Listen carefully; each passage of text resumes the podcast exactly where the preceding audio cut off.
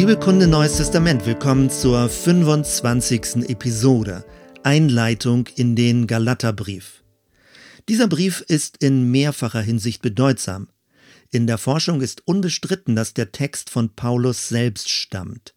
Er enthält ähnlich wie der zweite Korintherbrief eine Reihe von biografischen Hinweisen.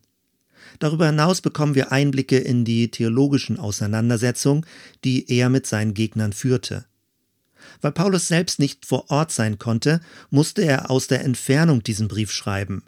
Im Galaterbrief begegnet uns die erste schriftliche Gestalt der sogenannten Rechtfertigungslehre. An wen ist der Brief gerichtet?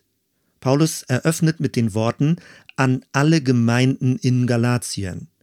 Anders als seine anderen Briefe ist der Adressat also keine einzelne Gemeinde, sondern eine ganze Gruppe von Gemeinden in einer bestimmten Region. Der Galaterbrief ist ein Zirkularschreiben, was bedeutet, dass der Brief herumgereicht und in unterschiedlichen Versammlungen vorgelesen werden sollte. Wo aber liegt Galatien? Es gibt zwei unterschiedliche Theorien. Die erste nennt man Provinzhypothese. Demnach geht es bei Galatien um eine größere römische Provinz, die im heutigen Bereich der Türkei lag. Zu verschiedenen Zeiten wurden verschiedene Unterregionen dazugezählt. Paulus durchzog diese Region auf seiner ersten Missionsreise. Die zweite nennt man Landschaftshypothese.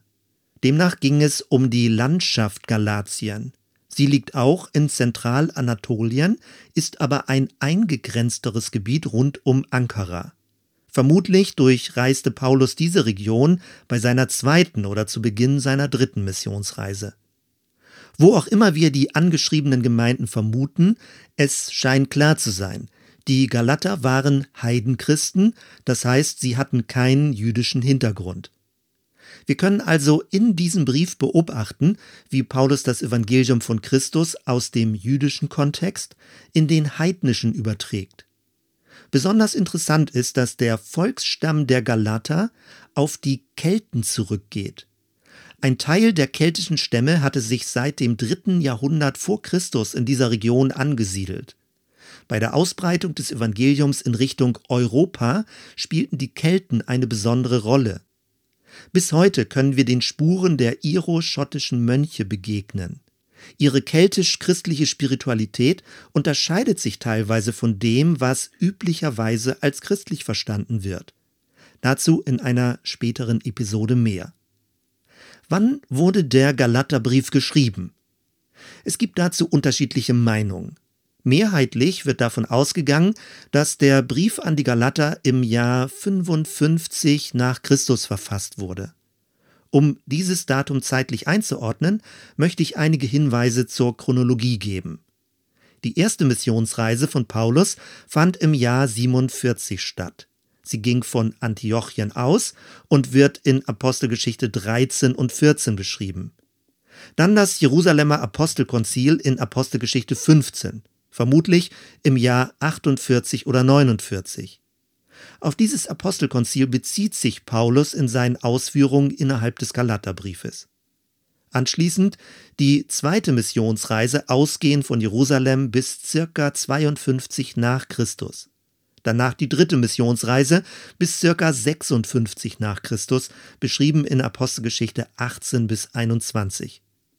Zu Beginn dieser dritten Missionsreise, also um 52, 53, wurden vermutlich die galatischen Gemeinden gegründet. Der Galaterbrief wird auf das Frühjahr oder den Spätherbst 55 datiert, ähnlich wie die Korintherbriefe. Mit dem Brief an die galatischen Gemeinden versuchte Paulus, die dortigen Fehlentwicklungen, die innerhalb der ersten zwei, drei Jahre eingetreten waren, zu korrigieren. Um was für Fehlentwicklung ging es? Was war der Anlass seines Schreibens? Man kann das immer nur indirekt aus dem Briefinhalt erschließen. Auffällig ist, dass Paulus nach einer nur kurzen Eröffnung die Adressaten nicht wie in seinen anderen Briefen lobt, sondern scharf kritisiert. Schon in Vers 6 schreibt er, mich wundert, dass ihr euch so bald abwenden lasst zu einem anderen Evangelium. Kurz danach verflucht er die Leute, die ein verkehrtes Evangelium predigen. Später dann schreibt er davon, dass er droht, an den Galatern irre zu werden und dass die, die die Beschneidung fordern, sich doch selbst verschneiden lassen sollen. All das sind drastische Worte. Sie unterstreichen die Dringlichkeit von Paulus Botschaft. Der inhaltliche Gedankengang des Briefes ist sehr klar.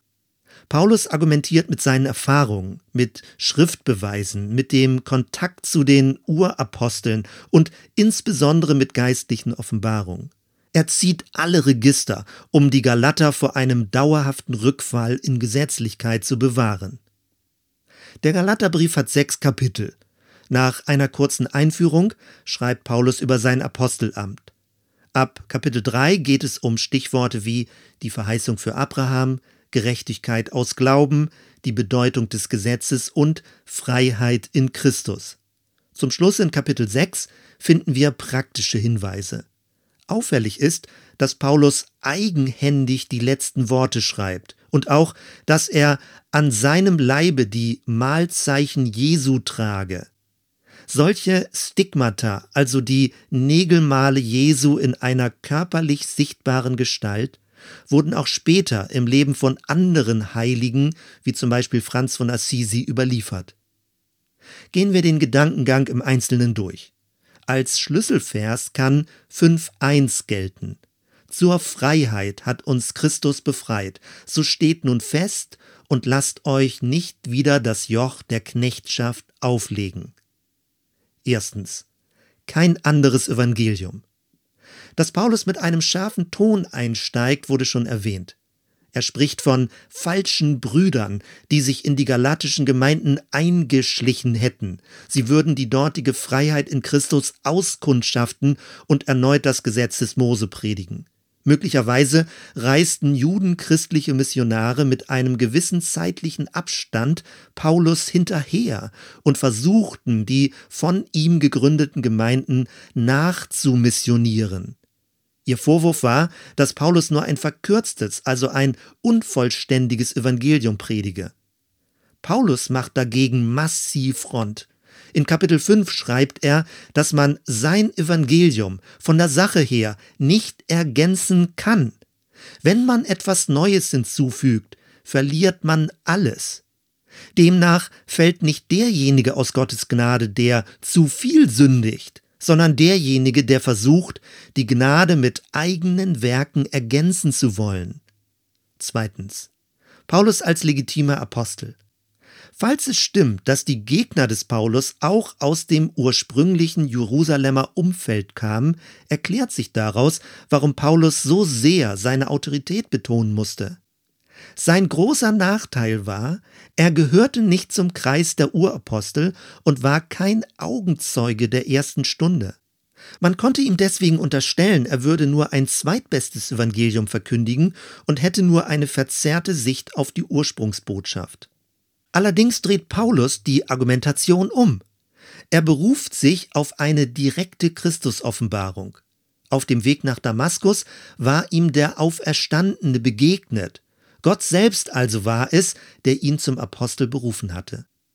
Zusätzlich weist Paulus darauf hin, dass er sich Jahre später zur Sicherheit mit Petrus und den anderen in Jerusalem über die Inhalte abgestimmt hätte. Die Absprache war, Petrus konzentriert sich auf die Juden, Paulus auf die Heiden, also die nichtjüdischen Völker. Drittens. Abraham und Gottes Verheißung. Bereits Jesus führte die Diskussion, wer denn eigentlich Abrahams Kinder seien. Üblicherweise wird die Zugehörigkeit von Abraham und seinem Stammbaum abgeleitet, also Isaak, Jakob und dann die zwölf Erzväter als zwölf Stämme Israels. Nach der Sklaverei in Ägypten schloss Gott mit diesen Stämmen den Bund am Sinai. Grundlage dieses Bundes sind die sogenannten Zehn Gebote und die noch viel umfangreichere Zeremonialgesetzgebung. Nach jüdischem Verständnis sind diejenigen Abrahams Kinder, die sich innerhalb dieses Bundesschlusses befinden. Paulus nun liefert eine grundlegend andere Sichtweise. Er orientiert sich nicht biologisch am Stammbaum und dem Mosebündnis, sondern versteht Abraham ganz allgemein als Vater des Glaubens, dem Gottes Verheißung gilt. Die erwähnten Nachkommen Abrahams werden als Einzahl gedeutet, also als der eine verheißene Nachfahre. Nach Paulus ist das ein prophetischer Verweis auf Christus.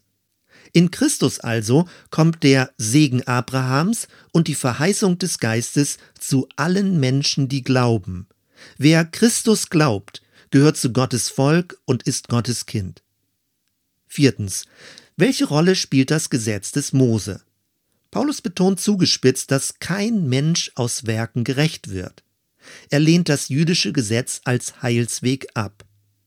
Am später geschriebenen Römerbrief können wir ablesen, dass Paulus nicht das Gesetz an sich ablehnt. Aus seiner Sicht führt es Menschen aber nur in immer größere Verzweiflung und Ohnmacht. Obwohl es an sich gut ist, kann es kein Leben verleihen und wirkt sich letztendlich aus wie ein Fluch. Deswegen drängt Paulus darauf, dass die Verheißung an Abraham durch das Gesetz nicht abgelöst wurde und ungültig geworden ist. Das Gesetz dagegen besitzt keine Ursprungsautorität und kam erst später dazu. Es war eine Art Zwischenlösung bis auf Christus hin. Paulus verwendet das Bild eines Erziehers oder Vormunds für ein unmündiges Kind. Luther übersetzte mit Zuchtmeister. Seitdem nun aber Christus gekommen ist, wurde die Forderung des Gesetzes durch eine direkte Geistbeziehung zum Auferstandenen abgelöst. Fünftens. Rechtfertigung allein aus Glauben. Dieses ist das große Stichwort der evangelischen Reformation. Glauben im Sinne von Vertrauen. Christus, dem einzigen Mittler und Erlöser, Vertrauen. Mit dem Rückbezug auf Abraham und auf die uralten Verheißungen macht Paulus deutlich, dass es immer schon um Glauben ging. In diesem Sinne ist sein Evangelium nicht neu. Neu ist, dass sich die Verheißung an Abraham in Christus erfüllt. Und neu ist, dass damit dieser Segen zu den Heiden, also zu allen Menschen kommt. Wer sich rückhaltlos auf Christus verlässt, der wird vor Gott gerecht gemacht. Das heißt, von Gott trotz aller Schuld und Verdrehtheit des menschlichen Herzens angenommen. Es ist nicht eine erworbene, sondern eine zugesprochene Gerechtigkeit. Zur Vertiefung erläutert Paulus die zwei Heilsverständnisse an den beiden Frauen Abrahams. Hagar war seine Sklavin und hat ihren Sohn in Knechtschaft geboren. Sarai dagegen war eine Freie und hat ihren Sohn in Freiheit geboren. Die erste steht für den Sinai-Bund unter dem Gesetz. Die zweite wird mit dem neuen Bund und der Freiheit in Christus verglichen. Das Neue wird besiegelt durch die Taufe und den Empfang des Heiligen Geistes. Sechstens Aufruf zur Freiheit. Paulus engagiert sich leidenschaftlich dafür, dass die Galater die ihnen geschenkte Freiheit in Christus verstehen und ergreifen. Christus befreit von Knechtschaft, von innerer Zwanghaftigkeit und dem Druck, religiöse Regeln um der Regeln willen einhalten zu müssen. In der Taufe haben wir Christus gewissermaßen angezogen. Wir sind jetzt in Christus. Im Geist treten wir in einen neuen geistlichen Raum mit neuen Gesetzmäßigkeiten ein. Hier werden nicht mehr Werke des Gesetzes getan, sondern durch die Gabe des Geistes entsteht Frucht. Paulus spricht von einer gottgeschenkten Erneuerung, von einem organischen Prozess, der aus der Verbindung zum Auferstandenen erwächst. All dieses bringt eine neue Gemeinschaft hervor, in der irdische Unterschiede zwischen Menschen in den Hintergrund treten. Siebtens, dienende Liebe. Mit Freiheit meint Paulus jedoch nicht Rücksichtslosigkeit. Im Gegenteil, er drängt darauf, dass mit der in Christus gewonnenen Freiheit nicht dem Fleisch Raum gegeben wird. Unter Fleisch versteht er destruktive Verhaltensmuster. Die Freiheit soll also dazu dienen, den Nächsten in tätiger Liebe zu dienen. Er nennt dieses das Gesetz Christi. All das macht deutlich, Paulus spricht nicht von einer Freiheit, die das Sündigen vermehrt, sondern die dazu befähigt, den ursprünglichen Willen Gottes zu tun. Das, was das Gesetz zwar wollte, aber nicht konnte, lässt sich durch ein Leben im Christusgeist erfüllen. Die Gnaden- und Rechtfertigungslehre zielt darauf, ein wahrhaft Gott wohlgefälliges Leben zu führen. Zum Schluss möchte ich noch auf drei Berührungsflächen zu anderen Schriften im Neuen Testament hinweisen. Erstens zur Apostelgeschichte. Paulus bezieht sich auf das Apostelkonzil, welches in Apostelgeschichte 15 beschrieben wird. Er beschreibt es aus seiner Sicht und liefert damit eine andere Variante dieses Ereignisses. Auch ein Konflikt mit Petrus rund um Essensvorschriften wird erwähnt. Daran lässt sich ablesen, wie die unterschiedlichen Perspektiven auf die Jesusbotschaft zu Konflikten führten. Es brauchte eine gewisse Zeit, bis sich einzelne Interpretationen durchsetzten. Zweitens die Verbindung zum Römerbrief. Der Galaterbrief behandelt zu weiten Teilen ähnliche Themen wie der Römerbrief. Im Galaterbrief ist alles polarisierender formuliert. Der Römerbrief dagegen ist länger und differenzierter verfasst. Wir können also eine Entwicklungsrichtung beobachten. Indem wir den späteren Römerbrief lesen, werden manche Zuspitzungen, wie zum Beispiel die völlige Ablehnung des Gesetzes, relativiert. Und drittens die Verbindung zum Jakobusbrief. Die Thematik Glaube und Werke wird uns erneut im Jakobusbrief begegnen. Manche Aussagen im Jakobusbrief erscheinen völlig gegenteilig zu denen im Galaterbrief. Deswegen hat Martin Luther den Jakobusbrief Strohherne Epistel genannt und ihn fast ans Ende des Neuen Testaments verschoben. Ob das berechtigt war, ist umstritten. Wir werden später darauf zurückkommen. Soweit erstmal. Wir hören uns bei der nächsten Episode. Bis dann.